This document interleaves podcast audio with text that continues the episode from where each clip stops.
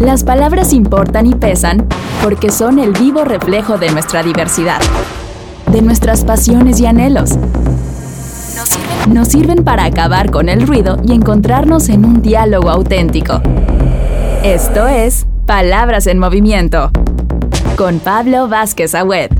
Bienvenidas y bienvenidos a Palabras en Movimiento. Yo soy Pablo Vázquez Agüed y el día de hoy vamos a platicar del proceso de vacunación en nuestro país, de cuáles han sido sus avances, cuáles son los pendientes y qué tenemos que esperar de este proceso y de cara a la reapertura económica, del regreso a clases, de las nuevas variantes. Y para ello tenemos un invitado muy especial, que es el doctor Carlos Sandoval Jaime, que es investigador del Instituto de Biotecnología de la UNAM, una de las instituciones más reconocidas en esta materia en nuestro país, en Latinoamérica. Y vamos a tener una entrevista muy fructífera con él. Acompáñenos.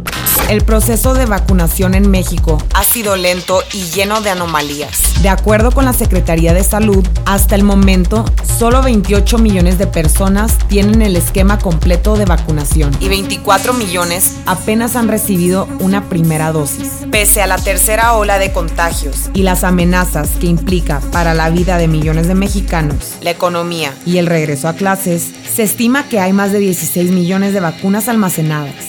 ¿Por qué el gobierno federal sigue sin utilizar las vacunas disponibles aun cuando existe el peligro de una nueva crisis? Palabras en movimiento.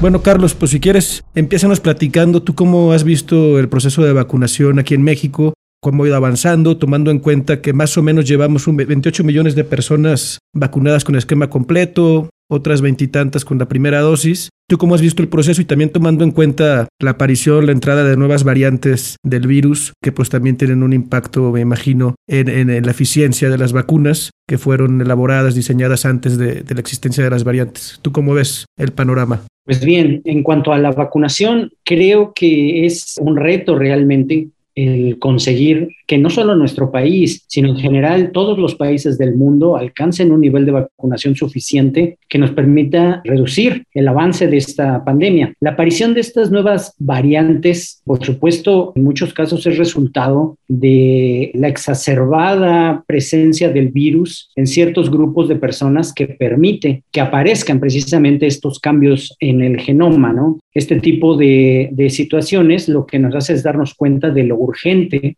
que es precisamente el acelerar estas campañas de vacunación. Sin embargo, insisto, es un reto importante desde el simple hecho de tener la cantidad de vacunas suficientes. Hay países que, por ejemplo, Canadá es uno de los ejemplos más, claros, que creo que han comprado tres o cuatro veces la cantidad de vacunas necesarias para cubrir a toda su población. Sin embargo, no están estas vacunas, no existen físicamente, porque no hay capacidad productora en el planeta para cubrir las necesidades de todos, ¿no? Entonces, insisto, es un reto y hasta este momento eh, se avanza lo mejor que se puede. Se insta, por supuesto, a tratar de acelerar esto lo más posible, pero se entiende que es complicado. Y esto, por supuesto, también va sumado a ciertas ideas de ciertos grupos de personas que niegan desde la existencia del virus hasta incluso la necesidad de vacunarse, ¿no?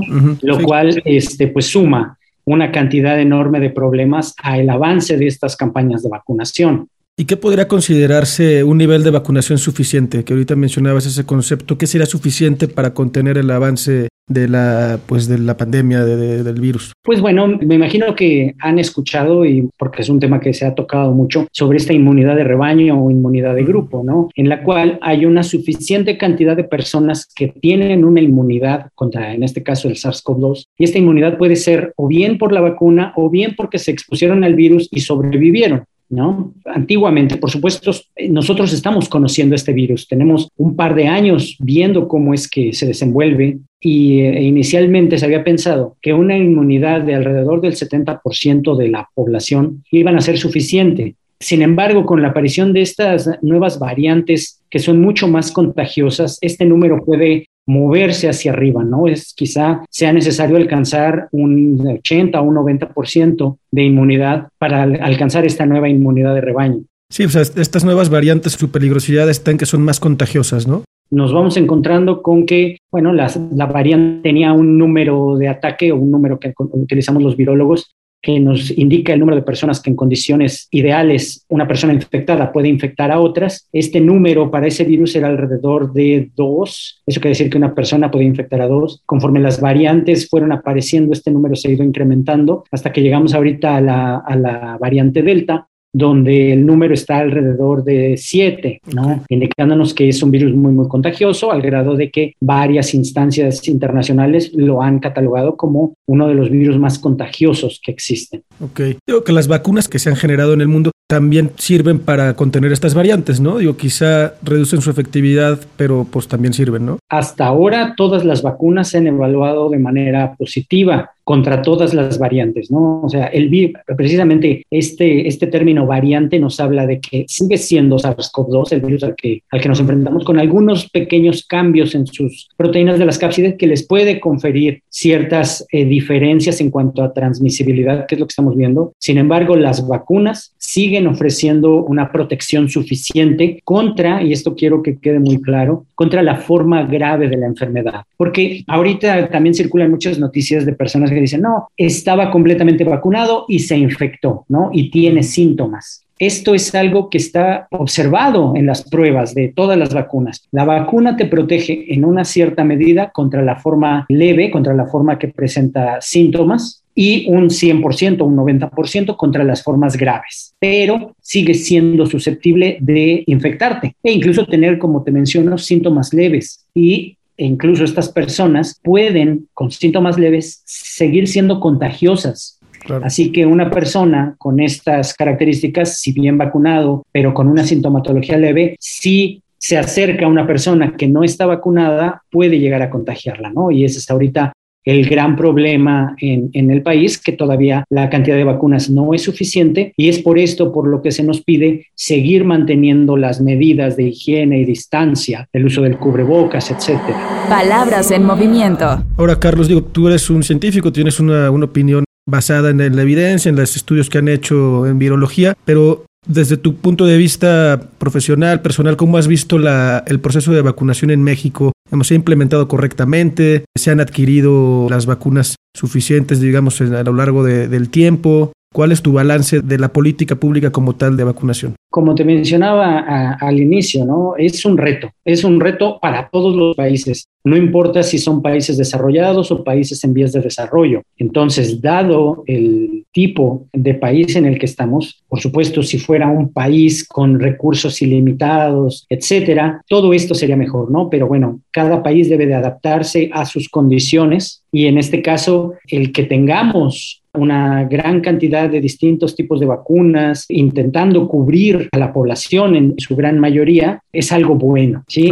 Insisto, ¿se podría acelerar esto? Quizás sí, ¿sí? Desconozco exactamente cuál es son los límites de recursos que tendría nuestro gobierno para realizar esto. Sin embargo, México siempre ha sido un país que ha sido ejemplo de campañas de vacunación, ¿no? Tanto con, polio, con influenza, cuando teníamos las semanas nacionales de vacunación. Así que este, no dudo que conforme vayamos teniendo más vacunas y más recursos, la velocidad de vacunación se irá incrementando para alcanzar a cubrir todos los grupos vulnerables, ¿no? Incluso ya ahorita se empezaron a contemplar rangos de edad cada vez más pequeños, o sea, edades más jóvenes, algo que pues sigue avanzando, ¿no? Sí, claro.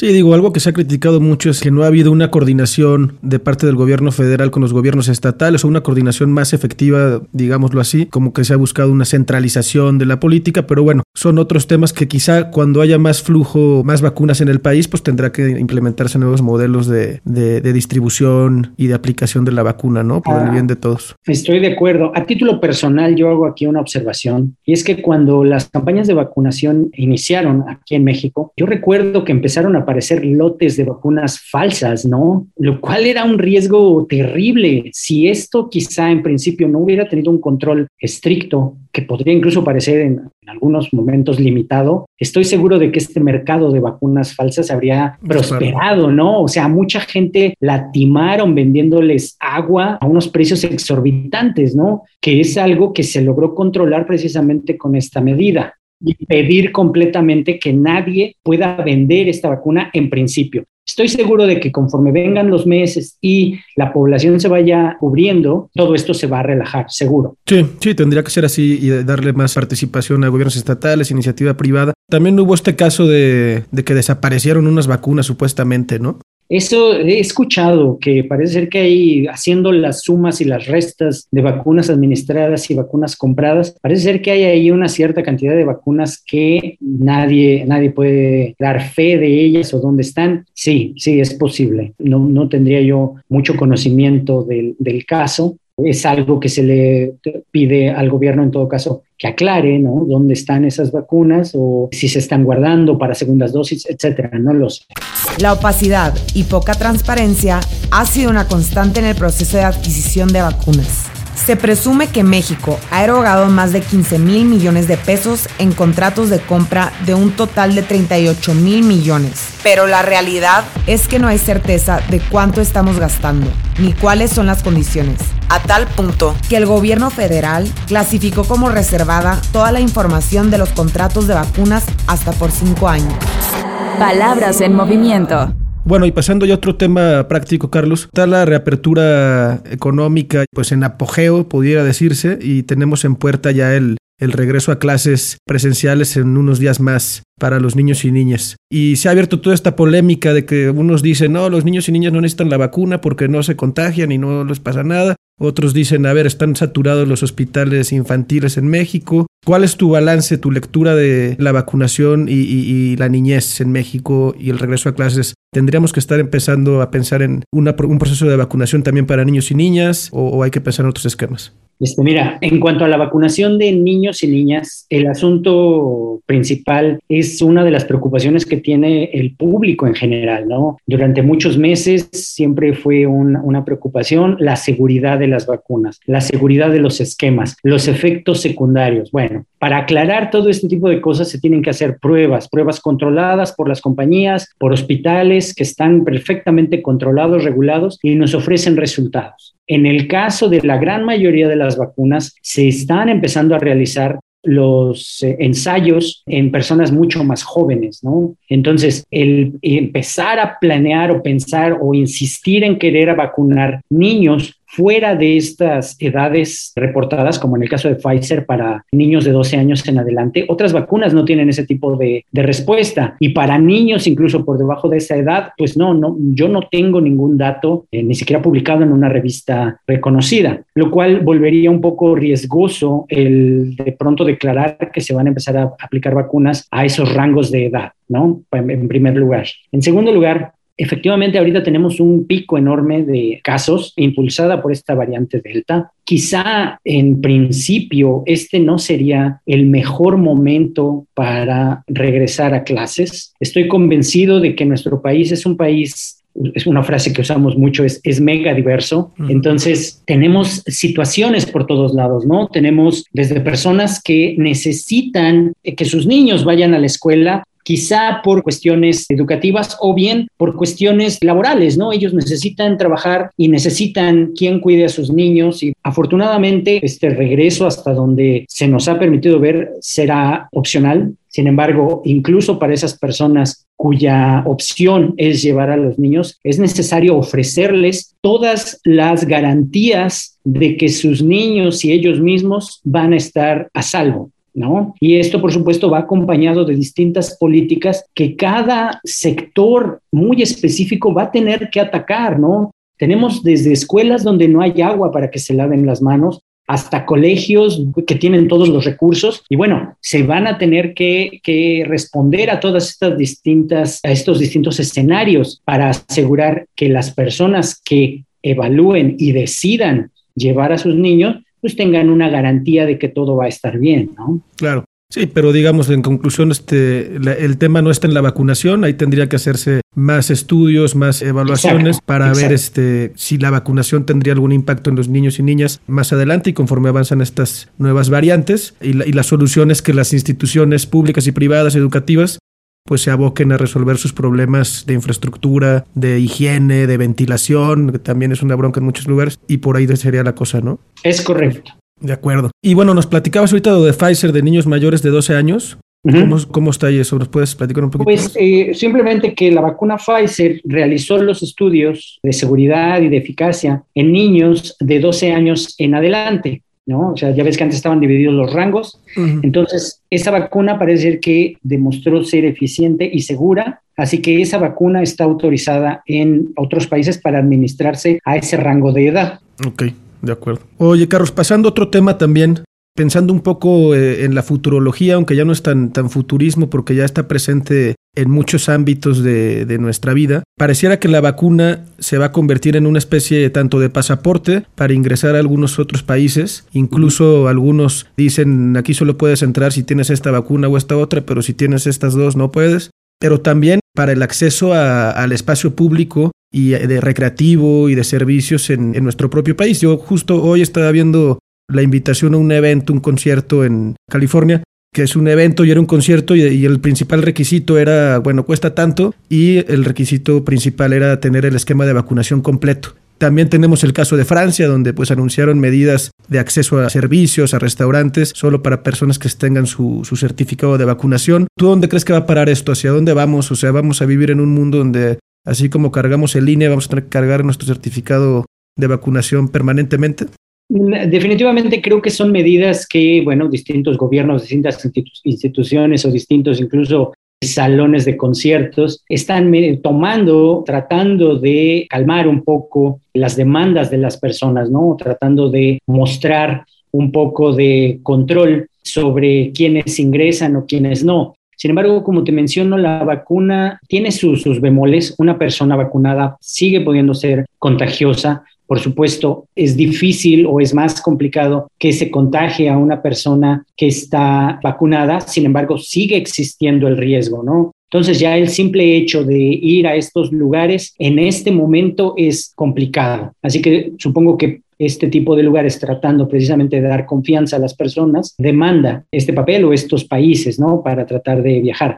Entiendo que es complicado, son políticas en muchos casos internacionales que tratan de responder a una problemática interna, pero estoy convencido de que conforme los meses avancen, quizá estos países se den cuenta de que no es necesario el pedir este tipo de pruebas, ya que es un poco complicado, ¿no? Si yo eh, me vacuno, por ejemplo, y pasa una cierta cantidad de meses, mis niveles de anticuerpos en sangre, por ejemplo, podrían no ser detectables hasta que yo me enfrente al virus. En ese momento la vacuna entraría en, o bueno, las células que se generaron durante la vacunación entrarían en juego y mis niveles de anticuerpo volverían a, levantarse, ¿no?